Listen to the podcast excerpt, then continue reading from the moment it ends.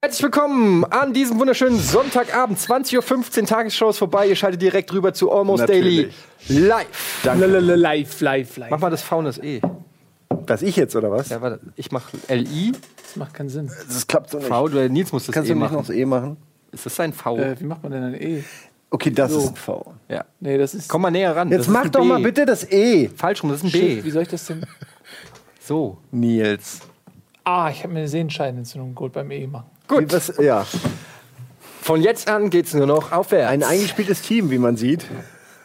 Live Cheers. sind wir übrigens. Wie kann, Ey, man, das ist wie, wie, kann man, ey, wie kann man beweisen, dass wir live sind? Viele Leute, die sagen jetzt, Ähm, ich habe Moment, gerade ja getweetet jeder eben. sagen. Eben in der Sekunde habe ich noch getweetet. Ja, aber das Ja. kannst du ja jederzeit einfach sagen und dann einfach von zu Hause aus einen Tweet absetzen. Ja, aber jeder weiß, dass du Stunden für deine Haare brauchst und deswegen, da man die sieht auf dem Bild, muss es echt sein. Einmal erwischt, wie ich im Bad vom Spiegel stehe, direkt in der Sendung verarbeitet. Her Herzlich willkommen, Almost Daily Live. Das Besondere an der heutigen Ausgabe ist, dass äh, ihr im Prinzip die Themen vorgebt.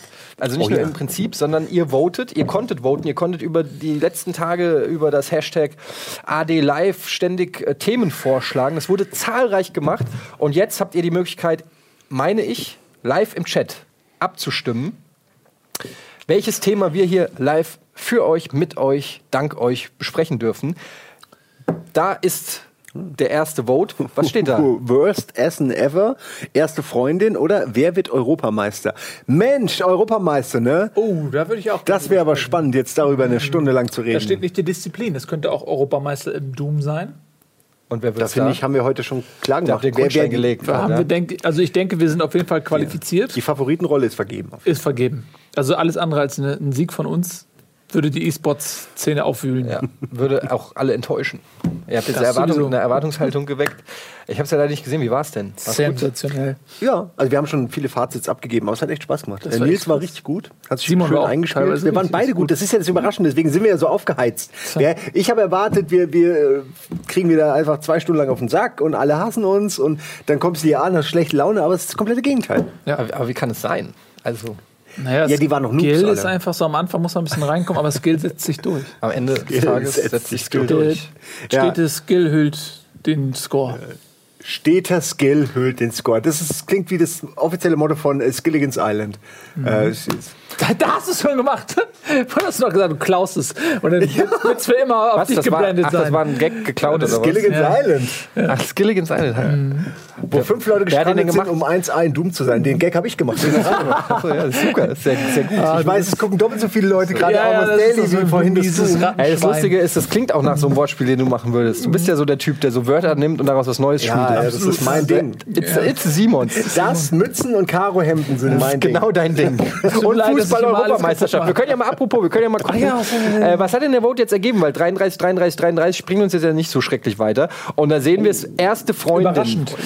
Nun, ich habe meine erste Freundin bei der Europameisterschaft äh, kennengelernt. Lustigerweise bei einem ganz schlechten Essen. Der ersten, der Europameisterschaft in Doom? Der Europameisterschaft im schlechten Essen. Da habe ich meine erste Freundin kennengelernt. Lass uns mal ernsthaft über den Community-Wunsch reden. Erste Ja. Freundin, Ja. Nils. Ähm, was, da ist ja auch immer die Frage, was zählt denn eigentlich als erste Freundin? Ähm, weil oft sind das ja so, also erste Freundin kann ich auch sagen, ich hatte im Kindergarten eine, Lori, mit der habe ich dann ähm, auch mal geknutscht. Das ist die Frage, was zählt ab? Aber das war noch so eine kindliche äh, Ja, Geschichte. aber das ist die erste Freundin. Äh, Es geht ja nicht um den ersten Sex, ähm, Es sondern um die, um die erste ja Freundin. gut, das war aber bei mir gleich. Also Bist du Budi, oder? nein, besser. Besser elf. Sechs. Nein, also bei mir, äh, weiß ich nicht, erste Freundin, wenn das so gilt, war im Kindergarten, hatte ich so ein Mädchen, ähm, an die ich mich irgendwie geklammert habe und wir haben uns zu Lori hieß die und das Lustige Lori. Lori, Lori. Okay. und das Lustige ist die ich bin mit der bei Facebook befreundet und die hat mir irgendwann dann weiß ich nicht ja bei Facebook vor ein paar Jahren hat die mir dann Bilder von uns geschickt Ja. und ich habe mich natürlich sofort an die sie erinnert und es ist halt krass wenn du so einen, jemanden abgespeichert hast irgendwie als wie alt ist man da vier fünfjähriger und dann siehst du die Person irgendwie mit Mitte 30 Also du warst wirklich, also du redest wirklich von vier, fünf, also Freundin im Sinne von Händchen halten und du denkst, das wäre deine Freundin oder was? naja du hast ja gerade gesagt Ja, ich dachte jetzt schon vielleicht der erste Kuss oder so sollte, finde ich, der Kuss Zungenkuss. zementiert lustigerweise passt das bei mir alles in dieselbe Schiene, alles in dieselbe äh, Schublade. Aber ich finde, der erste Kuss zementiert die erste Freundin. Alles andere davor Aber ist das, ich habe ja gesagt, ich habe die ja im Kind. Deshalb meinte ich, es ist so eine Kindergarten. ja, aber hast du sie geküsst? ja, nicht mit der Zunge. Ich habe sie auch nicht gefingerbankt auf der Toilette. Oh, jetzt wird's aber ganz unangenehm nein. in meinem Gier. Gott. Ey, das ist halt so ein keusches Kindheitsding gewesen mit Küsschen und Aber das zählt doch Kuscheln. dann schon. Ja, das ist halt die Frage. Zählt es? Das ist mit einem Küsschen hier. Ist es eine erste Freundin? Ich würde ja sagen, Was ist nein. mit, also die erste Freundin ist, was ist mit wiederkehrendem Heavy Padding? Mit, also Das- mit ihr. Vertrauensbasiertes. Also, wenn du das Heavy schon bei der ersten Freundin hattest, dann good for you. Ja, ich meine, ihr seid doch dabei gerade, das Soll ich mal mein, das Heavy Padding, meine, die, die, die, die meisten Heavy Padding Erlebnisse, die ich hatte, gingen so. Und wart von deiner rechten Das war den ganzen Abend lang ging das so. Und Scheiß, wenn ihr mit mir befreundet das, wart, ist, das ist die entscheidende ging das die ganze die- Zeit so. Ja. Also das ist nicht meine Hand. Das Ja. nur so zur Erklärung. Die ganze Zeit, ja, und denkst du, okay, vielleicht wenn ich von der Seite komme, ja, und dann kommst du von der Seite und dann, Ah, erwischt. und dann, und das Geist ist, wenn sie einen dann so festhalten. Weil sie keinen Bock mehr drauf haben. Wenn du denkst, jetzt reicht's echt. Und dann halten sie deine Hand so fest und du denkst, oh, fuck, Ich stell's mir vor, bei, bei nackte Kanone, Simons creepy Hand kommt immer irgendwo anders. Plötzlich so über die Schulter, einmal so von oben runter, seilt sich so langsam ab. Das ist wirklich meine creepy Und dann Hand, hat sie ja. beide Hände, dann kommt die dritte Hand von noch. Es gibt immer noch eine Hand. Aber du wolltest gerade was erzählen. Ich fand das nur so schön zum Andocken. Naja, die Definition, wann ist erste Freundin? Ich finde, erste Freundin ist so schon in der Pubertät, wenn du so das Gefühl hast, äh, man verabredet sich und Händchen haltend und, und irgendwie so Geschichten, oder? Also jetzt so, wo, wo, wo, man, das habe ich komplett übersprungen, die Phase. wo sich das so in die Richtung entwickeln kann, zu Heavy Petting zumindest. Ja, also weiß nicht, die erste Freundin ist Wie so sind wir jetzt denn da gelandet gerade? Okay. Eine, wo man Ich finde das Wort auch- schlimm. Übrigens, Petting. Das Aber ist so ein, Bra ja, das ist so ein Bravo-Begriff. Das ist wirklich ein. Bravo-Begriff. Das ist wirklich so ein. Bravo-Begriff. Den hat man nur, kannte man nur aus der Bravo. Und kein Mensch nutzt es. Oh, wie war's? Ja, wir haben schön Petting gehabt. Oh Ja, Gott, oh Gott, das ich kenne noch so einen Begriff, der ist auch fürchterlich. Habt ihr das nicht mit euren Eltern später. besprochen? Wenn, Pet- wenn, Petting? wenn, wenn eure Eltern euch abgeholt haben, hat euer Vater euch nie gefragt, ob ihr Hardcore-Petting gemacht habt? Nee, nur nach Petting. Nicht nach Achso, ich wollte gerade sagen, Petting. Was wolltest du? Welcher Begriff? Ich bin gerade noch bei den Eltern. Ich, ich kriege so viele Erinnerungen, schlimme Erinnerungen, die ich verdrängt habe. Ich weiß nicht, wie, wie als meine Eltern zum ersten Mal ein Kondom in meinem äh, Portemonnaie gefunden haben. Das war richtig schlimm. Warum haben mich deine Eltern in deinem Portemonnaie rumgewühlt? Weil meine Mutter eine Schnüfflerin ist, die, alles, die sich alles anguckt. Ja, es ist nun mal so. Eltern machen das, deswegen Ey. kommen eure Eltern zu euch Aber und es besuchen euch und räumen auf. Es ist so weil sie dann ja. nämlich euren Scheiß das, sich angucken. Das stimmt. Das, Das ist richtig. ja, aber weißt du, aber guck mal, ich finde das so schäbig, dass jemand in deiner Intimsphäre rumwühlt und Portemonnaie ist nun wirklich Intimsphäre und, und die findet ein Portemonnaie, äh, findet ein Kondom. Und es ist ihr überhaupt nicht peinlich, dass sie in deinen Sachen rumwühlt, sondern das, was vor Gericht steht, ist die Tatsache, dass du ein Kondom hast, als wäre das nicht eigentlich lobenswert, weil du nämlich ein Kondom benutzt. Das habe ich auch gedacht. Meine Mutter war aber sehr äh, empört, dass ich überhaupt das Thema Sex kenne. Wie alt warst du denn? 21. Da denkst du dir auch so, what the fuck? Aber das waren andere Zeiten. Na gut, aber Äh, 12. heute ist Von wem hast 12. du das Kondom bekommen? Von Buddy? Es ist sogar noch trauriger. Ich, das war einfach nur, ein Freund hatte so einen so einen Pack irgendwo bekommen, weiß ich nicht, und hat den so verteilt, weil haha, lustig. Ja, und die Hälfte wurden zu Ballons gemacht und ich habe mir einmal genommen. Aber ich hatte nicht wirklich vor, damit Sex zu Aber haben. hattest du, als du das erste Mal Sex hattest, dieses eine Kondom dann noch da, nach, nach wie viel Aber ich hatte ein, ein ähnliches, Hier, ja. Eins von diesen wundgelegenen, ineinander schon verschmolzenen Dingern, die man dann so. Gut ist auch, wenn das Portemonnaie dann schon so ein Ring, sich so ein Ring bildet am Portemonnaie, weil Ja. du da ein Kondom, habe ich gehört. Ich hatte nie Kondome. Ja, dieser wirklich Da war das, kam falsch raus. ähm, Deswegen das. nun, ähm, ja, erste, erste Freundin war bei mir mit 16, würde ich mal sagen. Es ging ungefähr eine Woche. Dann hat sie Schluss gemacht. Was Und, ist geschehen? Hast du äh, dich dann in ihren, mit ihre Ma- Wohnung gelegt? Nee. Äh, sie hat dann äh, mit äh, Mark Wimmers, äh, Nee. meinem. Du sagst Vor- und Nachnamen von dem Mann. Nein, ich habe den Namen abgeändert. Das ist der doppelte äh, Vorname. Also das. Mark Winders. Sie, hat dann, sie hat dann mit ihm rumgeknutscht, der war bei mir in der Klasse und wir haben zusammen Tennis gespielt und hast du, ähm, dann, was hast du denn mit ihm gemacht? ich habe ihm einen geblasen. Ja, wie, was habe ich dann mit ihm gemacht? Ja, ich meine, hallo, Hast das du ihn ist doch. verprügelt? Hast du ihn zur Rede gestellt? Hast du Nee, war überhaupt nicht. Es war einfach, mein Herz war zu gebrochen. Ich war einfach nur äh, am Boden zerstört und es hat mich äh, wirklich schockiert. Also es hat mich wirklich äh, richtig fertig gemacht und ähm, ich war also richtig. Wimmers er hat mir das auch richtig unter die Nase gerieben so und das war äh, ja, war nicht war nicht nice. Hey, Naja, Marc, Marc Wimmers hat- ist bei mir unten durch. ja, bei mir auch. Ja, ich weiß nicht, als ich zum ersten Mal geknutscht habe, das weiß ich nicht, aber das meine, da war ich ein bisschen, da war ich völlig überrascht. Die, äh, die Dame war wesentlich äh, äh, äh, fortgeschrittener in ihren S- Skills. Was ja nicht Und, schlecht. Äh, was, nee, das ist nicht schlecht, aber also ich, die, die, ich, weiß, ich weiß noch, dass, das, dass dem ein langes Gespräch vorausging, was eigentlich nur so.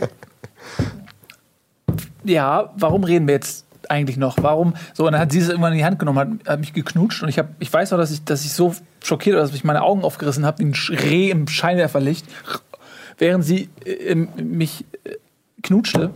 Und ich hing so, what, was passiert hier gerade? Ah.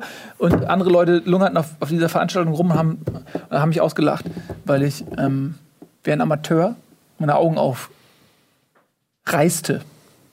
What's happening? Das war, äh, also es war, was war im Nachhinein, äh, war ich, hab ich, oh, es ist gut, dass das passiert ist. Aber währenddessen, muss ich sagen, war ich äh, kurz, kurz schockiert und, und ein bisschen überfordert. Aber man weiß ja auch in dem Moment nicht, was man ähm, mit der Zunge macht und so. Also man ist ja völlig unerfahren. Man muss das ja auch lernen. Es ist auch so Anfang. Ist das direkt übergegangen, oder was? Von, von A zu B oder so? Von normalem Kuss zu Zungenkuss, oder wie?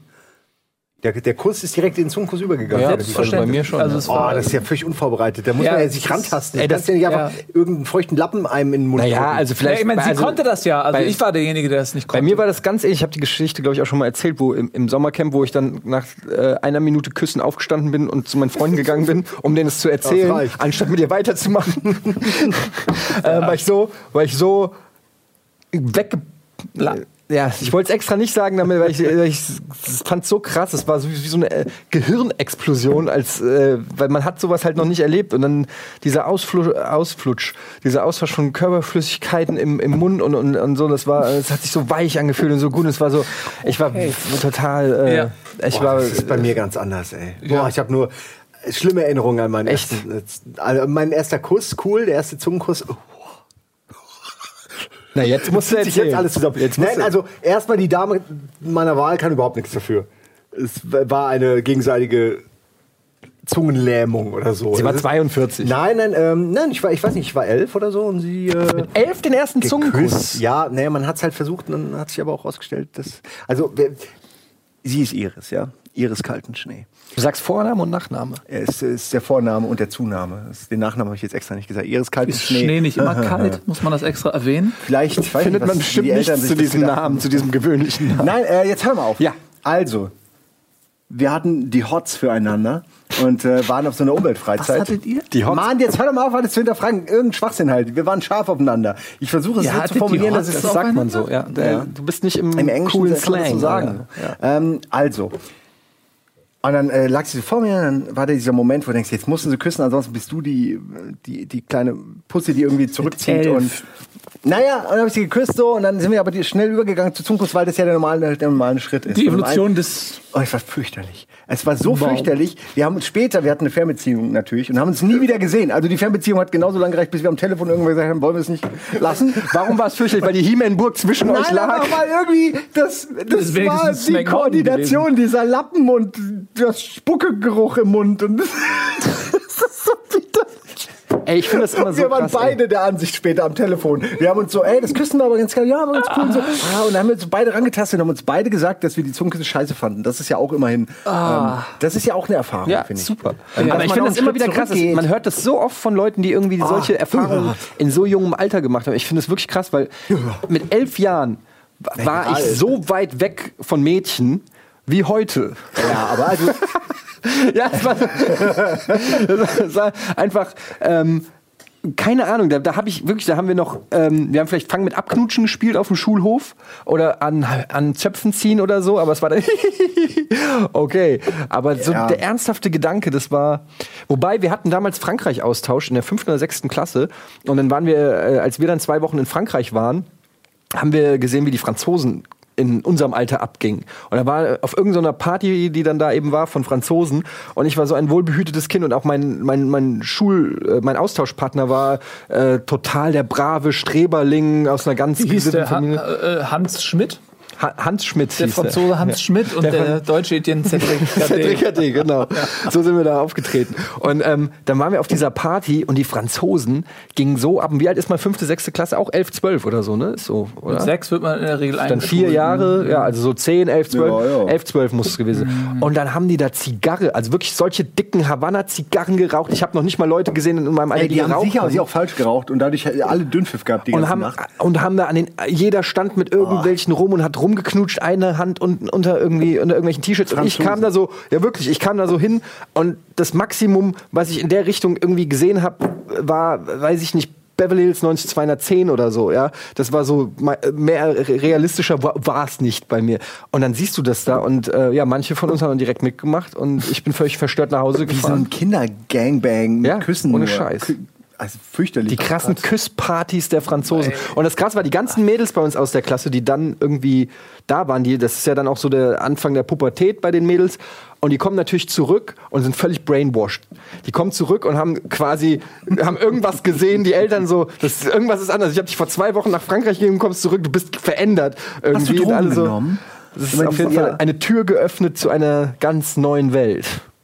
Wow, ich würde gerne diese Frauen äh, heute sehen und wissen, welche von denen in welchem Alter Kinder zum Beispiel bekommen haben. Weil ich glaube, dass, wenn man so früh anfängt, gerade als Frau, nimmt man das, geht man schnell noch eine Stufe weiter oder so. Ich zum Beispiel habe furchtbare Angst.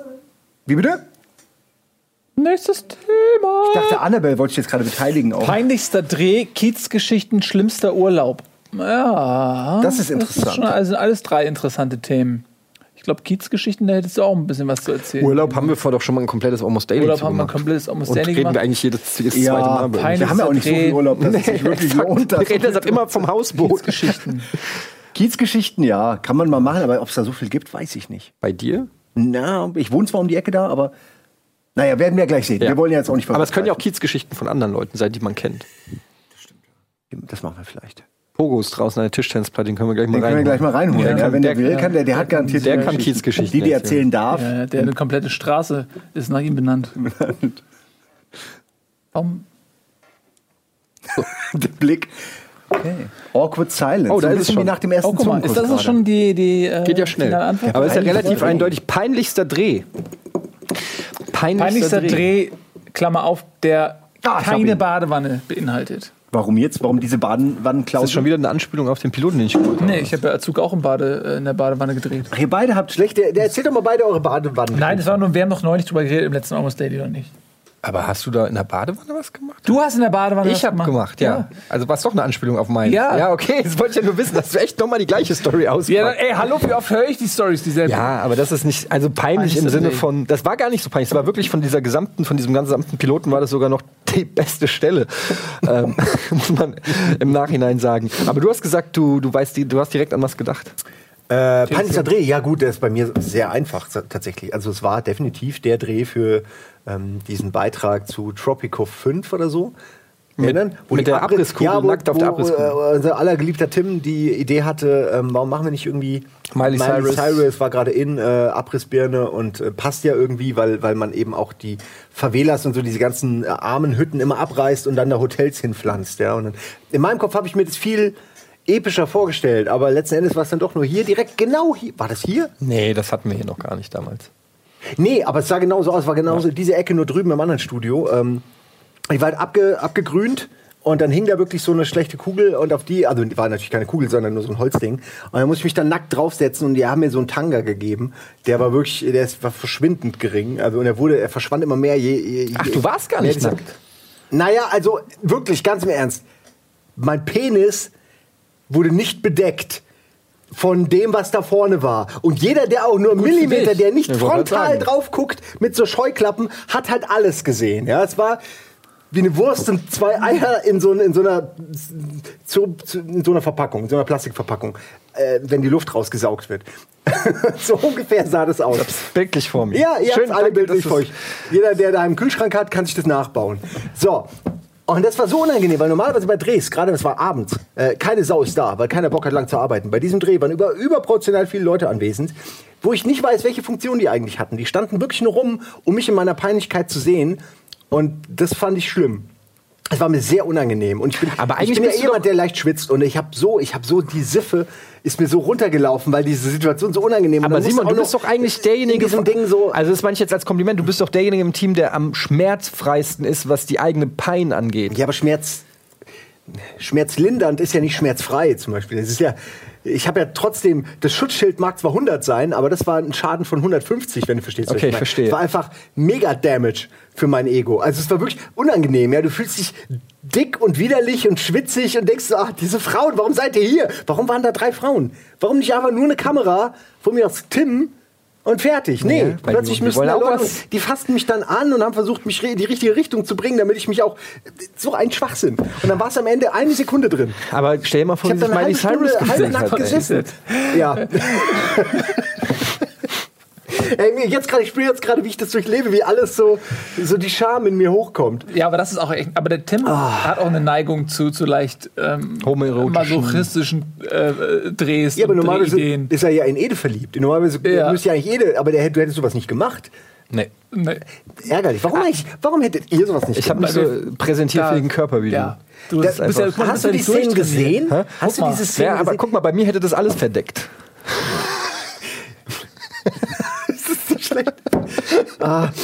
Nein, aber ey, das, Ah, ist, das das Ding ist, aber das sind so Sachen, wo man, wo man ganz ehrlich sagen muss, im Nachhinein finde ich sowas super, weil das sind die Dinge, an die man sich erinnert, die für immer im Netz bleiben. Und die, also ich meine das positiv. ja. Das sind wirklich so Momente, wo man, es gibt ja ganz oft im Film oder so, dass einer nackt irgendwie durch die Kamera läuft und sagt so, oh krass, der hat sich das getraut oder so. Aber irgendwie, wenn, wenn es, wenn es also dann so ein Moment ist, den man als Highlight abspeichern kann, dann war es das doch wert. Ja. Also ich finde, es ist, ein, ist auf jeden Fall ein Bild, das, das in jedem Game One Rückblick rein muss. Und dafür ist es doch dann wert. Äh, das stimmt. Das war auf jeden Fall. Und ich hätte nicht gedacht, dass das so peinlich ist. Ich dachte Ähm, eigentlich, dass du da sagst, ist halt so. Ja, ich sag mal, also nackt ist mir generell peinlich, aber dann äh, wird es exponentiell schlimmer, wenn irgendwelche fremden Leute noch da sind. Also ich würde eine Hm. Ja, peinliche Situation vor der Bühne, sowas wie dein Comedy-Ding, das wäre, glaube ich, meine Nummer eins, wenn ich das gemacht hätte, weil da, da würde bei mir alle, äh, alles durchdrehen. Was hältst also erstmal, ich verstehe dich, das ist echt unangenehm. Ähm, was hältst du davon, wenn wir eine Kuckucksuhr machen? Mit, mit dieser Stahlkugel und dir da drauf und die schwingt die ganze Zeit. Oh, das wäre so gut. Oder? Das wär so gut. Das können wir mal in die Community geben. Eine Kuckucksuhr mit Ja. Naked Mon. Äh, Auf der Stahlkugel. Auf der da bräuchte man Stahlkugel, aber die wäre-. Dann bräuchte man die Original-Green-Aufnahmen noch. Ich weiß nicht, wo die, sind. Ne, die, Nö, man das kann das doch einfach ausschneiden. Einfach einen Screenshot nehmen, aus, ausdrucken. Naja, deswegen, im Original ist es nämlich sehr klein auch. Also es ist nicht so, es ist, äh, so. man könnte mehr draus machen, wenn man die Originalaufnahmen hat, aber die sind ja leider bei dem großen Aber man kann die ja Feuer, noch mal nachbauen Äh, vor oder zwei so. Jahren verschollen. Da war so ein, so ein Fach, das hat spontan Feuer gefangen. Da waren ups. wichtige Matzen drin. Ja. Komisch. Aber man kann es ja trotzdem äh, irgendwie nachbauen. Man kann dich ja trotzdem irgendwie nachbilden und dann aus Fimo oder weiß ich nicht. Ja, nimmst du den Körper von The Rock, machst da meinen Kopf drauf. ja exakt. und, äh, Dann, wieso? Die Beine von Miley Cyrus. das will ich, jetzt würde ich gerne Was war denn dein peinlichster Ja, erzähl mal, erzähl, erzähl du mal. Weißt du das so spontan? Oh, unangenehm. Das muss ich, also ich, ich tendiere auch dazu, unangenehme Erlebnisse zu verdrängen, weil sie mich sonst heimsuchen und mich Soll ich dir quälen. Und naja, ich meine, also du flüster mir das mal ins Ohr. Ist es was anderes als, ist es was, hat es was mit Basteln zu tun? Ja. okay. Also, da habe ich auch schon. Das ist erstklassiges Da habe ich schon häufiger drüber gesprochen. Also, okay, natürlich, also Azuka war. Ähm, ist völlig auch aus dem Ruder gelaufen, muss ich dazu sagen. Das war überhaupt nicht so, wie es geplant war. Die, ähm, ich weiß noch, wie das war. Da hatte ich nicht, nicht so viel zu tun, weil, weil Giga war irgendwie vorbei und haben mich angerufen. Und dann habe ich ein Casting gemacht, einfach so, weil ich nichts zu tun hatte. Und dann haben die mich in, in der angerufen, war, haben mir irgendwas angeboten. Also Nickelodeon, was ja zu der Zeit auch Viacom war. Und da hatte ich dann nicht so Bock drauf. Irgendwie, irgendeine, irgendeine Show mit Kids, irgendwie, keine Ahnung. Habe ich gesagt, nee. Nicht so. Und dann haben die mich nochmal angerufen und gesagt, okay, pass auf, ey, Bastelshow, wir machen eine Bastelshow. Du bist doch spontan und lustig. Du kannst super gut basteln.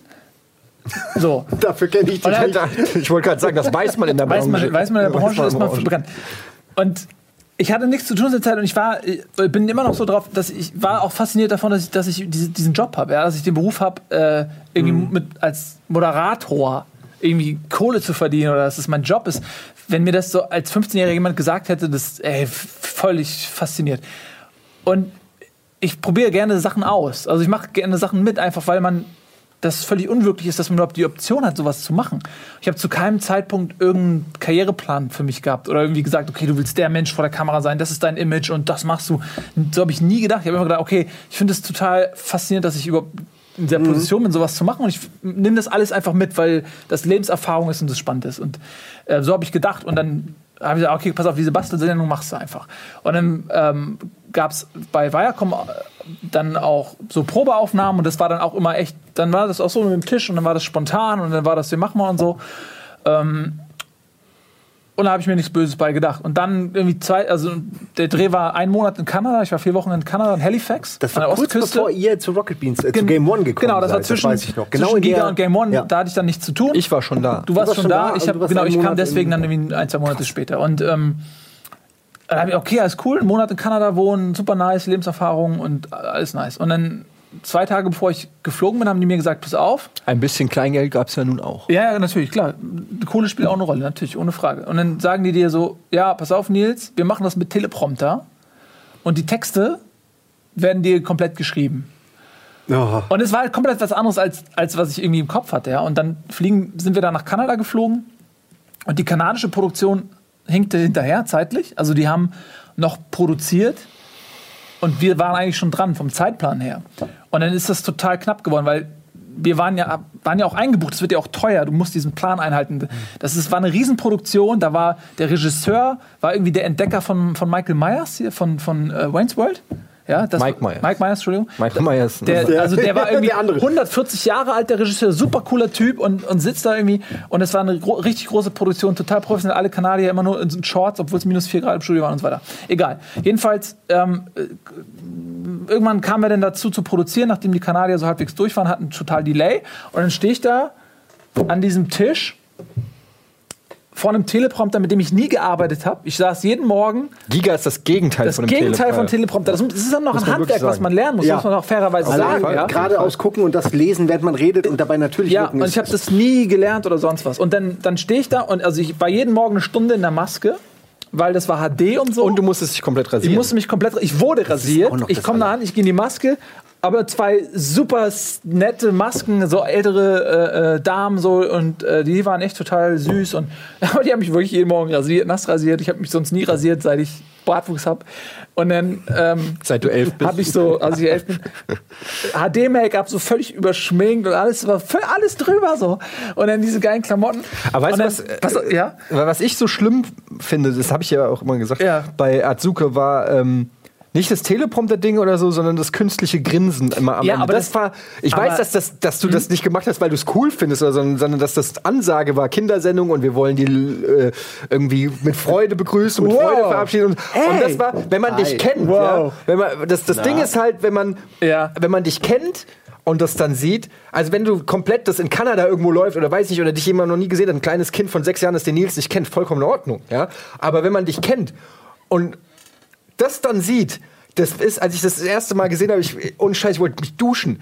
Ich habe ich hab wirklich, ich habe gesehen, ich habe gesagt, Alter, was ist das? Ich, Ja. wirklich, ich habe danach geträumt davon Ja. habe nur diesen Nils, der in die Kamera guckt und dachte so, Alter, das habe ich noch nie, diese, diese Gesichts, äh, auch mit dem rasierten, äh, dann mit dem komplett geschminkten, mit den leicht roten Bäckchen in diesem Kinder-T-Shirt und dieses Grinsen, das war so wie Pennywise aus S, weißt du, so, wo du wirklich denkst, willst du einen Luftballon? Und ich, oh, alter Schwede, das war ganz So, krass. aber so ein War bisschen wirklich so war es auch. Also äh, das war, wenn das dann so drüber ist und dann kriegst du diese Ansagen und dann fällt immer mehr so zusammen von dem, wie ich eigentlich dachte, dass es ist und wie dann die Realität ist und irgendwann äh, äh, kapit kapitulierst du und machst einfach nur noch, was die wollen Ja, und sagst innerlich, behältst du dir deine, deine Ironie und denkst, okay, vielleicht streust du die hier und da mal ein und hoffen, dass es irgendwer merkt, wie so ein Hilferuf. Im Gegenteil, du willst es ja auch professionell machen. Ja, ja, aber, aber Bei so einer du- großen Produktion willst du ja auch das professionell Ja. machen. Naja. Wenn da so ein Regisseur und weiß ich nicht, du bist in Kanada und so, dann, und, und du bist jetzt nicht, weiß ich nicht, Günther Jauch, dann, äh, sag, dann sagst du, willst du das so gut wie möglich machen, wie sie es dir halt.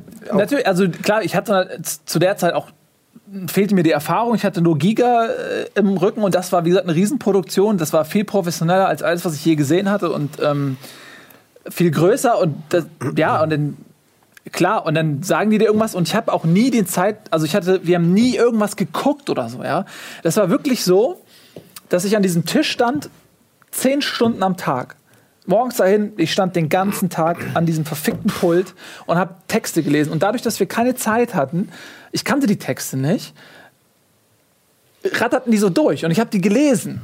Alle, die meisten Takes nur einmal. Und dadurch, dass wir diesen engen Zeitraum, dann war ich total bemüht. richtig gut. Ich war total bemüht. Nein. Äh, nee, ist nicht gut. Wir- Egal. Pass auf, ich habe die wirklich nur einmal gelesen. Ich wusste nicht, was da kommt. Es war für mich so, ich habe versucht, mich zu konzentrieren, dass ich die Texte fehlerfrei lese, dass ich mich nicht verhaspel, weil nicht die Zeit war, es normal zu machen. Ich habe je, jeden Text einmal nur gelesen, gesprochen, während ich ihn gelesen habe. Das war schon mal die Herausforderung und ich wusste überhaupt nicht, was da kommt und was da steht. Und ähm, die haben sich dann gefreut, dass es geklappt hat, dass wir so schnell durchkamen, weil es hätte anders überhaupt nicht geklappt. So, die haben mich dann immer gelobt, weil ich das fehlerfrei gelesen habe. Aber de facto habe ich, ich habe nie irgendwann Kontrollgucken gemacht. Wir Wir haben ein bisschen anspeeden. ja. Wir- wir, Entschuldigung, das aber das, die zweite Geschichte Thema ist so episch. Du hast, wolltest es ja. Und da, ich- da erzähle ich halt die ganze Geschichte. Ähm, genau, und dann bla bla bla, habe ich die ganzen Texte, wir haben nie irgendwas Kontrolle geguckt. Das wollte ich sagen. Wir haben nie irgendwie, okay, mach das mal anders oder vielleicht machen wir das mal besser, so. sonst hättest du dich selbst gesehen und hättest komplett deinen dann, Mut verloren. Und dann auch. stehen da halt Leute so, ja, mehr lachen, mehr das machen, mehr jenes machen und so. Das, das wird so und am Ende kommt dann irgendwas bei raus, wo ich heute, ich, also mir, ich finde es lustig, mir ist das wirklich, ich, ich schäme mich da jetzt nicht in dem Sinne für. Es ist natürlich nichts, wofür ich in irgendeiner Form heute irgendwie stehen würde oder was ich heute in der Form noch mal machen würde, aber ich habe es in der nie so wirklich, ich habe es nie bereut oder so, weil mir ist es Wumpe. Ich habe das gemacht und ich ist habe meine Erfahrung gemacht und für mich ist es kein Thema mehr. So andere Leute für die machen sich da nochmal Jokes drüber, ist auch okay. Die Leute haben Freude, ist der beste Joke, den ich je gemacht habe, wahrscheinlich an Zuka so. Nein. Aber ich habe es nie in dem Sinne bereut, einfach weil ja, das eine Lebenserfahrung ist, die ich mitgenommen habe. Und aber dass das Produkt, also was dabei rausgekommen ist, nicht mehr das ist, für das ich heute irgendwie, irgendwie was ich heute so machen würde, ist ja klar. aber ähm, ja, das, also ich, ich könnte das, die Geschichte noch weiter mit mehr Details füttern, aber du hast recht, wir haben nur eine Stunde, deswegen breche ich das jetzt. Wir haben nur noch eine halbe Stunde. Nur noch eine halbe Stunde. Äh, und äh, ich weiß ja nicht, was als nächstes an Themen im Angebot Oh, ist. da ist der Vote. Zopf. Oh Gott. 99 Prozent, es ist ernsthaft jetzt. Budi, ihr votet eh Zopf. Ja. Geil, ich find's super. Danke. Ist herrlich. Ja. Richtig gut. Das danach? Ja, Zopf. ähm, Dein, dein, äh, deine Haare haben schon getwittert auch, dass du heute hier bist. ja, Das ja hier, pein jeder Dreh mit dem Zopf ist übrigens mein peinlichster Dreh. Damit haben wir eigentlich beide Themen dann äh, direkt äh, abgehandelt, weil ich auch tatsächlich nicht so genau weiß, bei peinlichster Dreh fällt mir jetzt so richtig. Ja, doch gut. Also sowas. Richtiges. Es gibt bestimmt irgendwie, weil es waren so viele Giga-Sachen, wo sicherlich nicht alles äh, super war. Ähm, da weiß ich, wenn ich da jetzt die Tür in meinem Kopf aufmache und im Archiv, im Archiv gucke, finde ich bestimmt irgendwie. Es gab ja so in der Anfangszeit, du erinnerst dich noch so Mhm. äh, 44 Win und so Geschichten, weißt du, wo wir noch so verkaufsmäßige diese- und Sendungen, SMS-Challenge SMS-Challenge und solche peinlichen Geschichten, wo Giga irgendwelche Formate verkauft hat und gesagt hat, ah ja, das können wir mit den Gamern machen.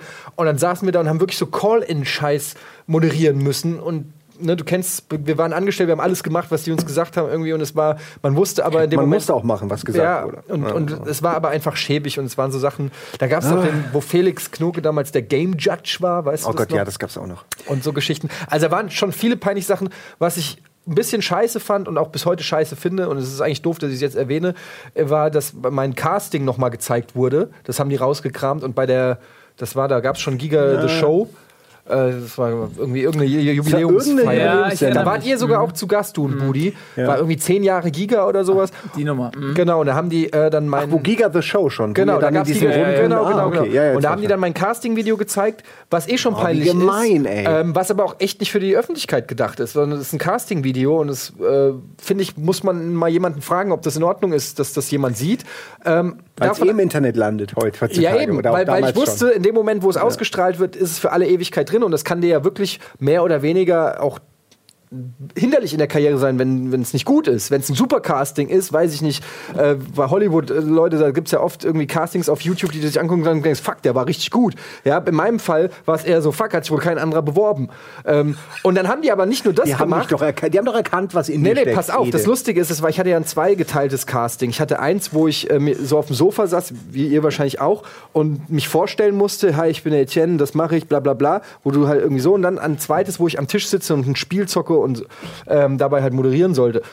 Und die haben halt den ersten Teil, wo ich mich vorstellen sollte, genommen und haben den zusammengeschnitten. Und ich hatte damals ja 0,0 Kameraerfahrung und habe natürlich äh, geschmatzt und weiß ich nicht und, und irgendwie äh, Unsicherheit überspielen. So und haben die alle Unsicherheiten, Ja, alle klar. Schmatzer und so weiter, haben sie auch noch aneinander geschnitten. Es soll ja lustig werden. Genau, so dass dieses Casting auch noch noch schlimmer war als der Gesamteindruck, nämlich der zweite Teil, wo ich ganz gut war bei dem Videospiel vorstellen und so. Ähm, egal, auf jeden Fall wurde es so zusammengestellt, um das dann zu zeigen und jetzt ist es halt im Netz und jeder kann sich gucken und denkt, fragt sich, ey, was für ein Spaß, dann kann ich das auch. Das, Im Prinzip, Ja, aber vielleicht, vielleicht bringst du Leute dazu, dass sie denken, ey, ich kann das auch. ja, aber So das will ich ja gar nicht. Ja, aber Das soll ja keiner wir werden mehr alle nicht nachkommen. jünger, der, der, es muss ja Nein. irgendeiner nachrutschen, ne? Aber das ist mir schon, also das ist schon eine Sache, die ich mir heutzutage, wenn ich drüber stolper oder sie sehe, wo ich, wie, die ich echt unangenehm finde. Ähm, also echt unangenehm. Und das finde ich einfach doof, dass das damals so äh, an mir vorbei gemacht wurde und ich keinen Einfluss drauf nehmen konnte. Und jetzt ist es im Netz und äh, so. Aber ähm, ja. Jetzt suchen es erst recht Leute. Naja, gut, jetzt ist eh egal. Jetzt ist eh egal, Ob es jetzt 80, 100 oder 120.000 Klicks hat, ist dann auch scheißegal. Also, Beste Video. Wird immer, von YouTube, morgen wird von YouTube gehighlightet. Ja, genau, das Das ist der Startseite. erfolgreichste Video auf YouTube. Ja. egal, aber es kann ja auch Ansporn sein, sagen, siehst du es auch, wenn du nichts kannst, kannst du bei Rocket Beans. Ja. Ähm, ja, wir kommen zum Thema Zopf. Also nur noch bei 74 Prozent. Über 500 Votes. ja, was soll man dazu sagen? Äh, Das ist ein relativ schnell abzuhandelndes Thema. Äh, Wir haben uns die Haare wachsen lassen, aus äh, nicht abgesprochenerweise. Irgendwann haben wir beide mal die Mützen abgenommen und festgestellt, fuck, deine Haare sind ja lang. Und ich so, ja, meine sind auch lang. Und äh, ja, so war. Ja, Wollen wir zusammen? das ist immer noch relativ lang, obwohl ich schon einmal beim Friseur Also ich war war. einmal beim Friseur vor dieser Bonjour Extravaganza Geschichte, weil ich habe meine Haare sind so so strohig, die werden so also wenn ich wenn ich wenn ich die einfach wachsen lasse, dann nehmen die automatisch die Form an, die äh, die Dieter Bohlen Frisur aus den 80er Jahren. Also die, gehen automatisch in die Position, die Dieter Bohlen in den 80er Bist im Jahren. falschen Jahrzehnt. bist Falsch du. ist er, aber ansonsten ähm, geht's ja nicht. Ich habe ja noch keinen Zopf, also ich kann mir auch einen Zopf machen, aber es geht ja um deinen Zopf jetzt. Die Haare sind nie zu kurz Aber für äh, einen das ist, Zopf. aber lustig ist tatsächlich, dass wir äh, äh, Nicht abgesprochen. Nee, dass wir irgendwie so 35 Jahre äh, uns nicht die Haare wachsen lassen und dann kommt uns beiden, vielleicht hat das irgendwas getriggert, was wir zusammen gesehen haben oder so. Aber das ist ja Nee, weil ich weiß genau, was es ist. Na? Wir haben gesehen, dass jeder da draußen mehr oder weniger den gleichen Haarschnitt hat. Mit dem Undercut und bisschen so noch rüber gegelt und so weiter. Und ich weiß, dass du da so ähnlich dickst, ein bisschen wie ich, und du sagst, fuck, ich habe keinen Bock, mich, der, das ist jetzt doof, dass ich mit dem Zopf sage, aber mich dem nächsten Modetrend irgendwie anzupassen oder so. Und dann aus so einer, aus so einer, so einer Paralyse raus, dass man sagt, ey, ich habe keinen Bock jetzt die gleiche Frisur äh, zu Haaralyse. haben. Haaralyse, genau, aus so einer Haaralyse hinaus heraus, dass, dass man keinen Bock hat, genau die, das ist eigentlich ein sehr kindischer Gedanke, weil eigentlich ist scheißegal, was irgendjemand anders macht, mach was du Bock, worauf du Bock hast, wo du nicht wohlfühlst. Aber hatte ich irgendwie keinen Bock. Und dann war das letzte Mal beim Friseur war ich vor Neo Magazin, vor dem Auftritt bei Jan Böhmermann. Und danach habe ich einfach wachsen lassen. Das ist jetzt auch über ein halbes Jahr her. Und dann irgendwann, es war einfach erst was Faulheit, dann war es stiller Protest. Und dann waren die einfach schon irgendwann ein bisschen länger. Und dann habe ich gedacht, sieht furchtbar aus, habe ja auch dann eine Zeit lang nur Mützen getragen, ähm, nicht, weil die, weil ich auch mit den Haaren nichts anfangen kann, wenn die nicht geschnitten werden, weil es auch bei mir geht's direkt in so ein ja, ja, äh, ich weiß ganz genau. furchtbar. So, Helm, also ja. richtig scheiße sieht's aus. Und dann äh, waren sie irgendwann aber so lange, dass ich gesagt fuck, so lange waren die ja noch nie. Und dann habe ich gesagt, ey, jetzt lasse ich einfach mal wachsen. Hatte ich noch nie. und jetzt Forrest bin ich schon, genau, und jetzt bin ich einfach schon an einem Punkt, wo ich sage, ey, jetzt noch zwei, drei Monate mal gucken. Vielleicht ist es ja ganz cool, vielleicht gefällt's dir, vielleicht ist es was Neues, vielleicht kommen plötzlich ab 10 Zentimeter Locken und du siehst aus wie Bradley Cooper oder so, weiß ich nicht. Irgendwas passiert mit deiner das ist doch Hand. scheiße, dann siehst du ja nicht mehr aus wie Ryan Gosling. Ja, aber Bradley ist ein guter guter Exchange. Wechsel, Der ist mit, ja, auf jeden ja. Fall. Weißt du, mit wem das ist? Mit der Ex von Cristiano Ronaldo. Irina Scheik. Google it. Ist so? Egal. Wirklich? Ist ja wurscht. Jedenfalls habe ich dann irgendwie gedacht, so jetzt lässt mal wachsen. Und dann, äh, ja, irgendwann war es dann halt so, dass es halt in der Länge richtig scheiße war. Also wenn ich sie offen getragen habe, einfach furchtbar. Auch beim Haarewaschen und so dauert es einfach ewig und drei Tage und alles. Und ähm, ja, und dann habe ich einfach diesen Zopf gemacht und es hat mir auf jeden Fall besser gefallen, als wenn ich sie offen habe. Und ähm, die meine Mützen sind dadurch, dass jetzt die Haare so groß, äh, so viel und so dicht passen mir die 90 Prozent meiner Caps passen mir nicht mehr und drücken hier wirklich mir das Blut ab. Ja. Ähm, deshalb trage ich deshalb auch hä- häufig dann jetzt Wollmützen, obwohl es nicht besonders kalt ist.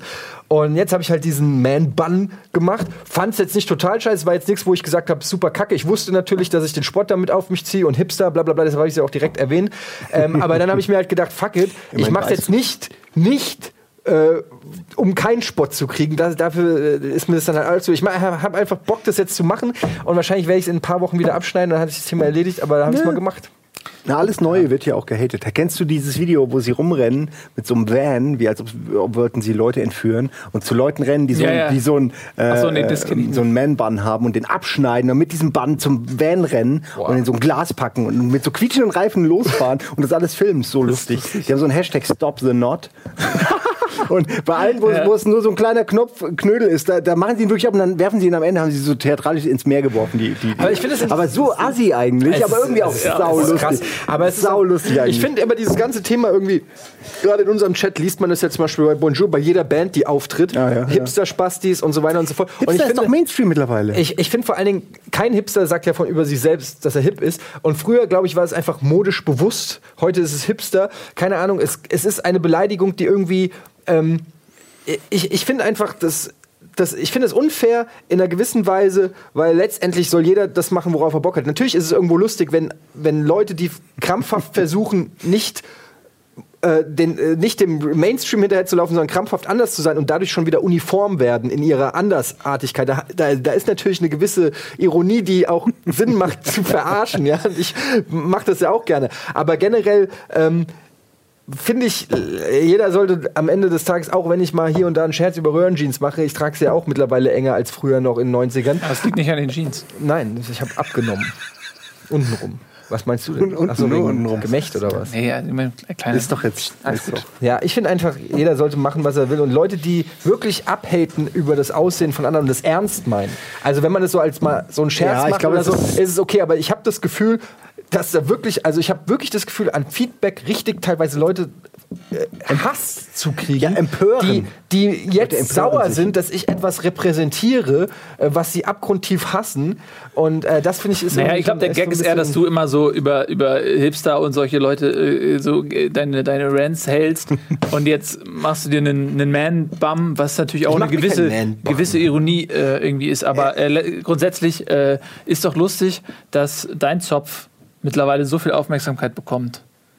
Mehr als du Ja, selbst. manche andere könnten nicht ja sowas gut. machen. Dein Zopf hat mehr Twitter-Follower als, als Das, du. das stimmt. Mal, das Aber es gibt mittlerweile zwei Accounts. Es gibt einmal Etiennes Zopf und Etiennes Haare. das, Bei dem, bei dem einen weiß die man halt- betteln sich sogar, oder bei was? einem weiß man Krass. Aber das Geile ist ja, dass. Etienne's Haare hat mehr Zukunft, weil wenn der Zopf weg ist, dann Ist ist, Haare immer noch aktuell, ist Ja. also zumindest eine gewisse Zeit Wer immer Etiennes Haare aufgemacht hat, hat aufs bessere Pferd gesetzt. Es könnte schon morgen alles vorbei Könnte sein. morgen alles vorbei sein. Genau, aber äh, ja, lustig. Lass uns das Haar- Haarthema äh, mal abschließen. Ja. Ich lasse auch so lange Caps auf, bis äh, ich. Äh, Aber jetzt mal ganz ehrlich, als du äh, die wachsen lassen, Ja. hast du auch mit dem Gedanken gespielt, da mal so ein Band rauszumachen. ich habe das zu Hause mal aus Gag mehrfach schon gemacht. Einfach nur so, weil. Und? Es, wahrscheinlich sah es nicht schlecht aus, aber du denkst dir auch, fuck, wenn man den jetzt bringt, Ich alle also ab. ich habe das nie als ernsthafte Frisur in Erwägung gezogen. Ich befinde mich gerade äh, in einem äh, Zustand der Frisurenlosigkeit. Also ein, ein Frisur, frisurliches Vakuum. Also ich bin nicht im Vollbesitz einer Frisur. Und äh, das, äh, ich weiß doch überhaupt nicht, wohin das gehen soll. Also ich, man liest das ja immer, Leute äh, äh, springen auf die, also das finde ich total interessant mit den Haaren. Ich weiß auch nicht warum. Wahnsinn, aber Mann. ich, äh, die Wahrheit bei mir ist, ich habe kein Ziel. Ich hatte noch nie in meinem Leben lange Haare. Ich habe es immer abgebrochen, weil es ganz fürchterlich wird.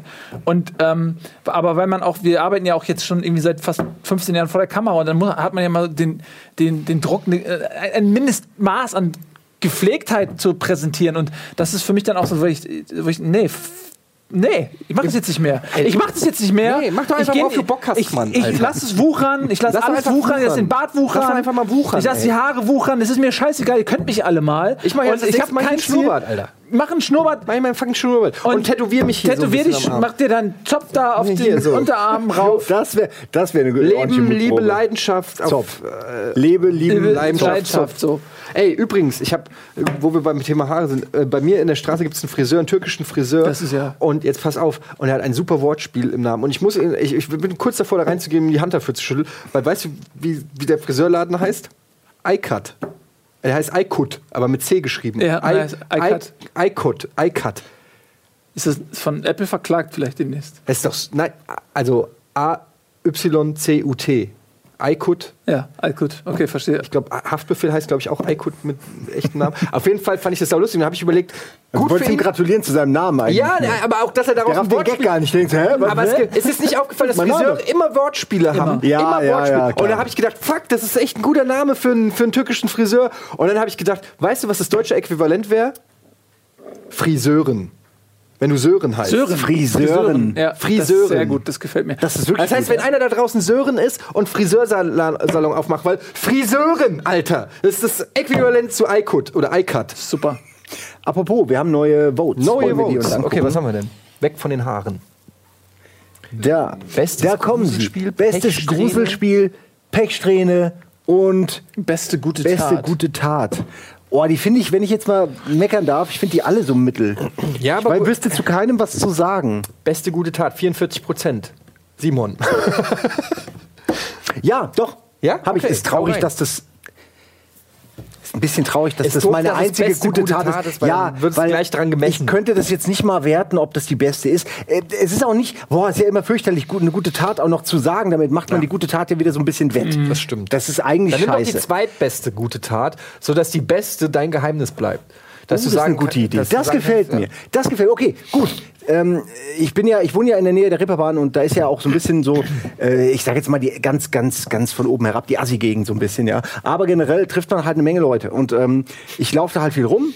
Und dadurch sehe ich halt viel. Und dann ist mir da ein Typ aufgefallen, der ist, der kann nicht älter als 23 gewesen sein oder so. Und das finde ich immer, äh, ich muss ehrlich sagen, ich finde das immer, das, das berührt mich immer echt zutiefst, wenn ich, wenn ich junge Menschen sehe, die offensichtlich, offenkundig äh, ihr Leben hinter sich haben. So. Also wo man einfach merkt, fuck, ey, der, der hat, also er hatte keine Schuhe, er hatte irgendwie, er ist ja wirklich, also so, wenn du dir, stell dir die schlimmste Klamotte vor, die du, die jemandem anziehen kannst, der auf der Straße lebt, ja. Und das hatte er. Und er war nicht mal auch noch mit in, in, wie so oft in so, in so Gruppen unterwegs, wo man irgendwie das Gefühl hat, okay, dafür haben sie dies und das oder irgendwie eine Gemeinschaft. Schön, dass sie irgendjemanden haben, nicht mal einen Hund. Also wo man sagt so, ey, wenigstens irgendjemanden, der, der einfach äh, für einen da ist oder so, sondern einfach nix, ja. Und dann habe ich den aber ein, zwei, drei, vier Mal gesehen und immer wieder. Und er sah jedes Mal so aus, er ist wie- der traurigste Mensch der Welt, ja. Und das hat mich so, das hat mich irgendwie, beschäftigt mich heute noch, um ehrlich zu sein. Aber ich weiß auch, dass man da nicht viel machen kann, letzten Endes, ja. Man kann nicht viel machen. Man könnte den mit nach Hause nehmen und irgendwie versuchen, ja, so aufzupäppeln, aber das was ist A, Quatsch, funktioniert auch nicht und ist auch ziemlich von oben herab, ja. Also man muss ja irgendwie den Menschen auch leben lassen. Ja, aber es hat mich irgendwie nicht in Ruhe gelassen. Da war ich, war ich zufällig äh, Altona Hauptbahnhof und da war der wieder, was ein riesen Umweg ist so. Also der, ich sehe ihn auf der Reeperbahn und ne, auf Altona ist dann quasi ein Weg von einem Kilometer.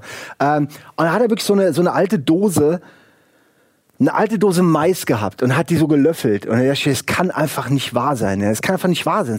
Bin hingegangen, habe ihm halt ein, ein, ich glaube, es waren 20 Euro, vielleicht waren es auch 50, ich weiß es nicht. Aber auf jeden Fall einen Schein in die Hand gedrückt. Äh, und machen, Alter, ey, oh, Scheiß, hol dir was zu essen, so bitte. Und ähm, ich würde es normalerweise nicht so machen, weil ich irgendwie das Gefühl habe, bei vielen auch, die kaufen sich das Falsche davon. Ich würde lieber eher denen was zu essen geben oder so. Aber in dem Fall war das so, okay, fuck, jetzt machst du es so gegeben. Und der hat sich, der hat sich auf so eine, auf so eine Art gefreut, die, äh, ich glaube, ich habe noch nie jemanden sich so freuen sehen über sowas Simples. Ähm, das ist wirklich krass so. Ähm, ich kann das jetzt auch nicht, ich kann das jetzt, da gibt's jetzt keine Punchline, der hat jetzt nicht sich einen Anzug gekauft und besitzt heute Apple oder so, sondern äh, der hat sich wahrscheinlich davon zu essen gekauft und lebt heute immer noch so beschissen, ja. Ähm, aber ja, das sind so, das sind so Momente, wo man, wo man irgendwie einfach merkt, wo alles in einem schreit, ey, du musst irgendwas machen. So, du hast so viel fucking Geld, du gehst am Wochenende irgendwie raus, du kaufst dir da irgendwie, kaufst dir einen Döner, kaufst dir, kaufst dir, weiß ich nicht, ein Bier oder eine Cola oder irgendwas und kaufst dir später, weil du Hunger hast, nochmal einen Döner und das sind auch 20 Euro. Jetzt mal. So auf der Reeperbahn zumindest. Und das sind die Momente, wo ich denke, fuck, man muss eigentlich viel mehr machen. Das Problem ist nur, dass ein, mir zeigt sowas A, ich kann mich da nicht wirklich drüber freuen, sowas gemacht zu haben oder eben ein bisschen geholfen zu haben und wenn es nur für einen halben Tag ist, weil ich gleichzeitig weiß, das ist wie so, du machst die Tür auf, du machst die Tür auf zu und siehst so einen endlosen Berg, der einfach aus Scheiße, ja, weil, weil das einfach die ganze Welt ist komplett beschissen und es gibt acht Milliarden solche Leute.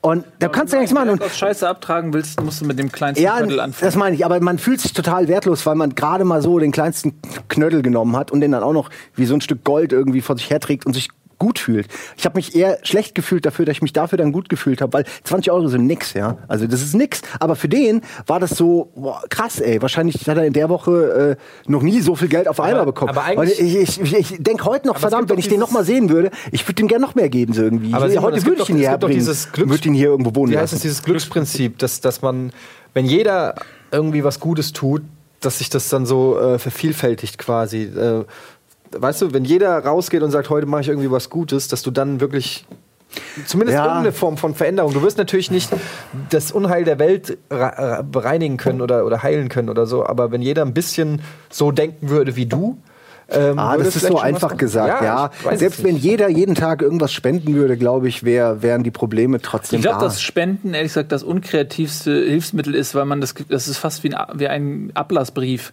Ähm, Lass mich in Ruhe mit euren Problemen, dafür gebe So, ich doch was. Ja, sag das mal dem, der da die Kohle braucht. Nein, nein, ich, so meine so mein ich das nicht nur. Das ist halt, wenn man sich Gedanken macht und sagt, okay, hier, ihr seid so aufgestellt, dass ihr damit was Besseres machen könnt, okay, aber das ist, das ist, wie so, das ist auch, hat was Einfaches. Das ist einfach immer nur Summe A in Hand B geben oder so. Man kann Aber ja muss auch. es kompliziert sein?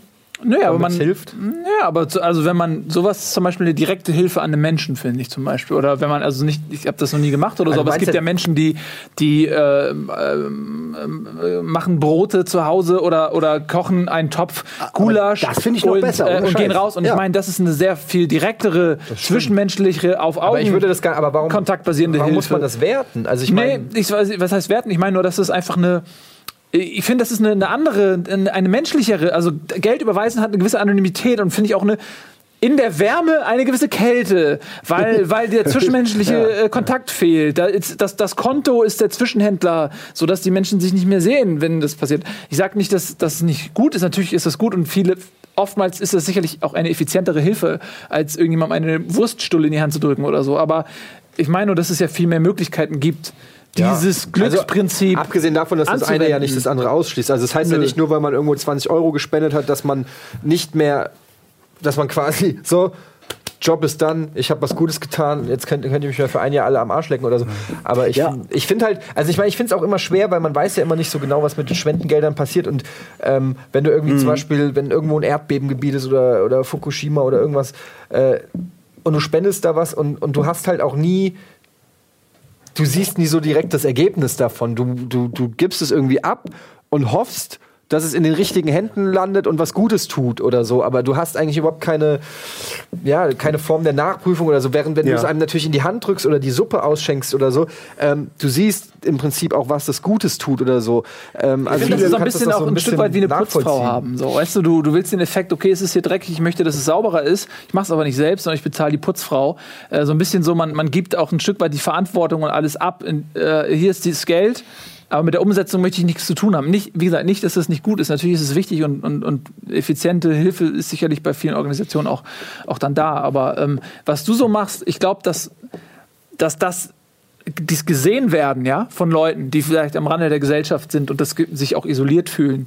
Aber wenn in dem Moment sowas, die, die Wärme, die damit einhergeht, dieses gesehen werden, ich glaube, dass das einem unglaublich viel geben kann. Da hast du, glaube ich, recht, dass Einem jemand selber sieht. oder Nein, dem das, das, Bei beiden, aber, der- aber, ja, aber demjenigen, glaub ich auch. der gesehen Ja. wird, ähm, ich müsste es- sowas auch viel häufiger machen. So, ich mache das auch äh, gar nicht oft genug irgendwie. Aber das ist halt, Ja, das das ist, es gibt halt so halt dieses schwer. kleine, diese es gibt kleine. so viele, denen man was geben könnte. Das Allein die Frage, Ding. wem gebe ich was Das, jetzt? aber ja. das eine ist halt, da ist der eine Arme, der vielleicht einen Tag lang essen kann und das andere ist irgendwie eine Summe, die aber dafür sorgt, weiß ich nicht, dass es Trinkwasser in Afrika gibt, wo das du kannst nicht du nicht aufrechnen, aber das meine ich halt, das, man kann das nicht werten. Weißt du, das Kind, was dafür dann irgendwie vielleicht äh, ein Jahr lang Wasser hat in Afrika, da ist Kälte, wie du es sagst, weil man das nie gesehen hat oder nicht persönlich gegeben hat, aber im Prinzip ist es vielleicht super hilfreich. Naja, wie gesagt, ich Das sage ja also- nicht, würde dass es ich sage ja zum dritten Mal, dass das sicherlich effizient ist und auch hilft. Was ich aber trotzdem meine, ist, dass der Mensch in dem Moment, wo Simon das gemacht hat, der hat mit Sicherheit mehr als Essen im Gegenwert von 20 Euro als Vorteil daraus gezogen, sondern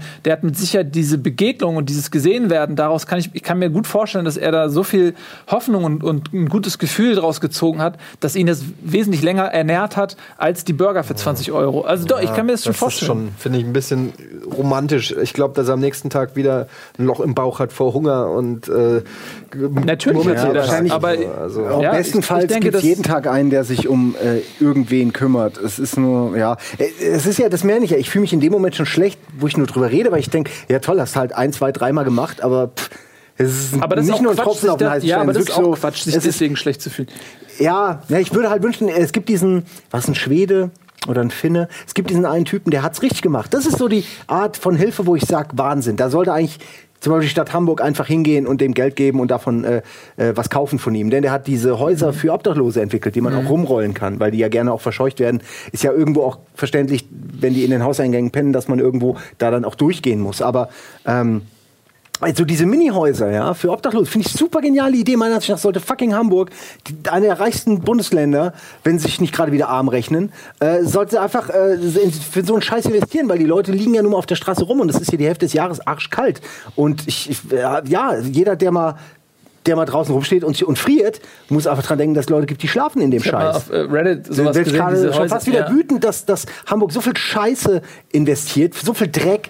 Und, und wirklich so, ah, Hamburg ist echt, was Geld angeht, wie sie ihr Geld ausgeben, eine unglaublich unsympathische Stadt. Ja, ist, glaube ich, die, die Ah, Hamburg nicht die alleine. machen nichts, ja, aber, die Aber- sind ein kleines, die sind wirklich klein, die könnten es machen. Die meinst, haben genug Geld, die sind groß genug, die könnten es machen. Die könnten die perfekte, so das Beta-Testgelände sein, ja. Stattdessen machen sie nur Scheiße. Ja. Aber gut, das ist meine persönliche Meinung, ist Ja, ja auch ich, egal. also ich, Das ist, ja, ich merke halt nur, wie mich das Thema nervt, weil man, muss ja irgendwo muss ja mal um Präzedenzfall geschaffen werden. Ja, Ja, aber gut, also ich Naja. würde das nicht der Stadt Hamburg ankreiden. Ich, Ich schon. sehe nicht, dass München irgendwie was besser macht oder so. ich war letztens in München. In München sieht es echt anders aus. Die haben äh, warmen Platz für jeden, der irgendwie auf der Straße schläft. Und die haben nicht die Leute überall auf den. Ich war da vor kurzem, ich war überrascht. Aber du kennst jetzt Hamburg natürlich wesentlich besser, als Okay. du München kennst. Du kennst also vielleicht jede Lunge. aber es ist- in- vielleicht glaub ich siehst du nicht die so- Leute nicht, weil ich wage mal zu behaupten, dass es in jeder, Also jeder, ich in jeder Großstadt gibt, Ja. es, gibt es die Obdachlosen, die, äh, die arm dran sind. Also ich glaube, das, ich weiß es Nee, nicht. ich sage ja nur, ich glaube nur, dass man, dass man sich als reiche Stadt oder als reiches Bundesland das auf jeden Fall erlauben kann. Äh, diese kleinen Hütten tun keinen weh. Und irgendeine Wiese, äh, da kannst du auch äh, locker 200 von diesen Hütten draufstellen. Ich sage ja nur, ich, es wird das Problem nicht beheben, aber es ist Ja. besser, als die Leute zu ignorieren oder sie, wie du richtig gesagt hast, einfach an die Stadtgrenze zu fahren und sie da wieder rauszuschmeißen. Ja. Das ist, ich meine, es ist auch, es ist auch, ich kenne keine so wirklich Sozialarbeit. Das ist aber auch immer so eine Frage von, ähm, wenn, wenn jemand alkoholkrank ist oder so, ja, also wirklich schwer alkoholkrank, dann, dann ist es ganz schwer, diesen Menschen zu erreichen und dem zu helfen, weil der nicht so empfänglich ist für Hilfe. Das ist nicht so, dass man sagt, oh, ähm, du lebst auf der Straße, pass auf, ich gebe dir das und jenes, dass es dir besser geht, sondern die Menschen sind halt drogenabhängig, also jetzt nicht alle oder so, ich sage aber, Ich dass weiß, es auch Leute gibt, die aber so, und die trotzdem haben sie es gerne warm. Weißt du, so, Natürlich, so Sachen, aber es gibt ja auch als Beispiel, es gibt ja auch vielleicht Anlaufstellen oder so, die dann auch nicht von jedem genutzt werden. Ich sage nicht, dass es nicht Ja, aber massives mal- Da darfst du Verbesserungspotenzial halt keinen gibt. Alkohol mitbringen. Da darfst du, ich, ich verstehe, warum das so ist. Ja. Das ist eine gute Regelung. Nur das sortiert automatisch einen Großteil der Leute aus. Ja, Ja, genau, aber Weil die ich glaube, jeder, der schon nicht. mal um äh, vielleicht mit jemandem, der drogenabhängig ist oder Ja. so, sich um den persönlich bemüht hat, der weiß, dass es nicht so einfach ist, dass diese Hilfe auch akzeptiert wird und äh, auf die Straße gelangt, sage ich mal, sondern das ist oft, ist das einfach mit so einem Menschen dann auch ganz schwierig umzugehen und nicht so einfach, wie es auf dem Blatt Papier vielleicht irgendwie. Ich wünschte einfach nur, es wäre einfacher, Gutes zu tun äh, und wäre nicht so ein moralisches Minenfeld, wo man nicht weiß, welche Organisation. Das Rote Kreuz hat irgendwie, wurde doch vor ein, zwei Jahren, drei Jahren vielleicht sogar, oder war es schon zehn Jahre her, aber die wurden doch auch gecasht, dass sie Spendengelder veruntreut haben. Es gibt immer wieder diese ganzen Organisationen, wo du denkst, wie könnt ihr euch das, wie könnt ihr das machen? ja, weil da Menschen arbeiten und Menschen sind Ja. So. Fürchterlich. Ich sag nur, es gibt, um das Thema vielleicht abzuschließen, es gibt so eine äh, Prüfstelle für, ähm, für diese ganzen Organisationen, die das genau abcheckt, was von dem Geld äh, wo ankommt und die geben dazu Prozente, so wie Spielewertung. Und äh, wenn man sich einfach wirklich an die hält, die oberen drei oder zehn oder hundert, die äh, mit dem Geld am meisten machen, ähm, kann man eigentlich nichts falsch machen. Also da weiß man zumindest, dass von dem Geld am meisten ankommt. Ja? Und das finde ich, kann man eigentlich nicht mehr viel falsch machen dann. Ich finde übrigens auch, dass das so, wenn man so bei guten Sachen ist, das sind natürlich so die, die ersten Sachen, die einem so einfallen, die, die super sind, so die, ne? also so Menschen zu helfen, das ist auch aber, äh, sag ich mal, relativ offensichtlich. Ich finde, es gibt auch so ganz viele Kleinigkeiten, die jetzt nicht immer unbedingt so diese Wohlstandsschere äh, thematisieren, sondern sowas wie, was ich irgendwie, was ich gerne mag oder was, was, wo ich mich auch immer freue, wenn das jemand bei mir macht, ist, wenn ich noch Geld auf dem Parkschein habe zum Beispiel. Ja, du parkst irgendwo, du ziehst für 2 Euro einen Parkschein und da, du kommst aber früher zurück und das ist so eine Stunde drauf. Ich lege den immer zurück in den Parkscheinautomaten. Oder und, und mir ist es auch mal passiert, dass dann irgendwie so mir, Idee würde ich ich mir jemand Auto, dann ja, seinen. Parkschein gegeben hat und so. Das finde ich dann immer, das ist so eine, ähm, damit da fühlt man sich so verbunden mit Menschen, so weil das so ein weil gerade in der Großstadt ist es sehr anonym, du gehst aneinander vorbei, es ist relativ wenig Kommunikation, relativ wenig wahrgenommen, man nimmt so. Und wenn, dann, das ist dann so ein, ich, das gibt mir dann immer ein warmes Gefühl, so Kleinigkeiten. Das finde ich auch so. Kleinigkeiten im allgemeinen Miteinander, wenn man an der Supermarktkasse ist und dann einer sagt, oh, jetzt fehlen mir 20 Cent oder so und dann einer sagt so hier, dann weiß ich nicht, es klingt jetzt ein sehr banales Beispiel, aber Ich so, genau, was du aber so, Das sind die so kleinen Sachen, Sachen, wo, wo man eben die, aus dieser Anonymität, die eben sonst herrscht, so ein bisschen rausbricht, so ein bisschen mal rausgeht und sagt so, ey, fuck it, worüber reden wir hier? 20 Cent kannst du haben, dann kannst du dir dein fucking Duplo doch noch oder was weiß ich. Aber Also- dann nehme ich noch ein zweites. ja gut, das gibt's bestimmt auch, aber, ähm, aber so generell finde ich auch so kleine Ja, Dinge Flaschen im, im Alltag. äh, Also es ist auch, ist auch wieder so ein Ding, was eigentlich einem selbst auch was bringt, aber irgendwie auch eine gute Tat. Das ist also, wenn ich jetzt rausgehe und Flaschen wegbringe, ja, das sind ja auch immer ein paar Euro. Ja, dann gebe ich auf jeden Fall immer eine Tüte. Ich habe dann schon, ich habe original schon meinen Flaschenboy, der immer von meinem Supermarkt mehr oder weniger rumhängt und äh, dem gebe ich fast immer dann die Flasche. Der freut sich tierisch. Aber da gibt's sogar im Internet gibt's so Dienste, wo du so, so, ja, wo du Echt? genau, Ja, genau. also ich- da kannst du anrufen und sagen, wenn du jetzt weiß ich nicht äh, vier Kästen äh, Bier auf deinem Balkon hast und keinen Bock hast, die die holen das einfach ab und Ja. dann. Äh, Die, holen, Ja. die kommen vorbei Ja. und nehmen, den, nehmen dir den weg. Das ist Idee. für dich ein, sag ich mal, ein Service, weil du musst nicht wegschleppen. also First World Problems und äh, die äh, sacken den Pfand ein und äh, freuen sich. Also ja, kommt das drauf an, wo man wohnt. Bei mir ist es um die Ecke nur. Aber Ich habe es beim Umzug gemacht, durch. das, äh, als ich oh, gleich ganz kurz noch, ich hab, als ich damals umgezogen bin, ich hatte, um, hat sich unfassbar viel Pfand angesammelt. Dann bin ich auch auf dieses Pfandgeben.de gegangen und habe ich, ähm, weil es so viel war, äh, kamen dann, ich weiß gar nicht mehr, zwei oder drei Leute. Und äh, das, das wollte ich noch mal ganz kurz sagen, weil, weil die waren beide, also die, die Leute, die ankamen, nee, das waren drei habe ich jetzt getroffen. Der eine war irgendwie äh, äh, krebskrank und hatte nicht mehr lang zu leben. Und, und, äh, und er hat mir das so erzählt, aber so nicht irgendwie so Phishing für Aufmerksamkeit, sondern das war irgendwie so, so ganz traurig. Und aber trotzdem hat der so körperlich voll die Strapazen in Kauf genommen, um dieses Pfand abzuholen, ja. Äh, der musste das ja auch transportieren. Und, und die, die andere war auch, äh, hatte irgendwie einen schweren Hüftschaden, die konnte eigentlich kaum Treppen gehen. Und ich habe ihr dann so die Sachen hochgeschleppt und die hatte so einen Kickroller und hat sich komplett so die Tüten so um diesen Kickroller rum angeordnet, wo, du- wo du denkst so, äh, und dann ist die damit zum Bahnhof und dann mit dem Bahnhof irgendwie nach Hause gefahren und so, die wirklich äh, äh, Umstände in Kauf nehmen, um also diese Glasflaschen, da ist ja auch nicht so viel Pfand drauf, irgendwie, was ich, 9 Cent raus kann. Ist die Und Masse macht Wo du dann denkst so, fuck, Kein ey. guter Stundenlohn. Und ich, ich bringe Fern gar nicht mehr weg. So, ich mache das nur mit so Leuten oder manchmal auch, wenn, wenn jemand vorm Haus oder so am Mülleimer ist und dann rufe ich den hoch. Ich habe neulich einen gefragt, aber mein Hand, da hat jemand offensichtlich einen Pfandsammler im Mülleimer nach Pfand geschaut und hatte auch diese typische Ikea-Tüte und so. Und habe ich gefragt, ey, entschuldigen Sie, möchten Sie, haben Sie Interesse an meinem Pfand? Und dann sagt der Original zu mir, ähm, nein, aufgrund der Flüchtlingspolitik der EU nehme ich von denen kein Geld mehr an.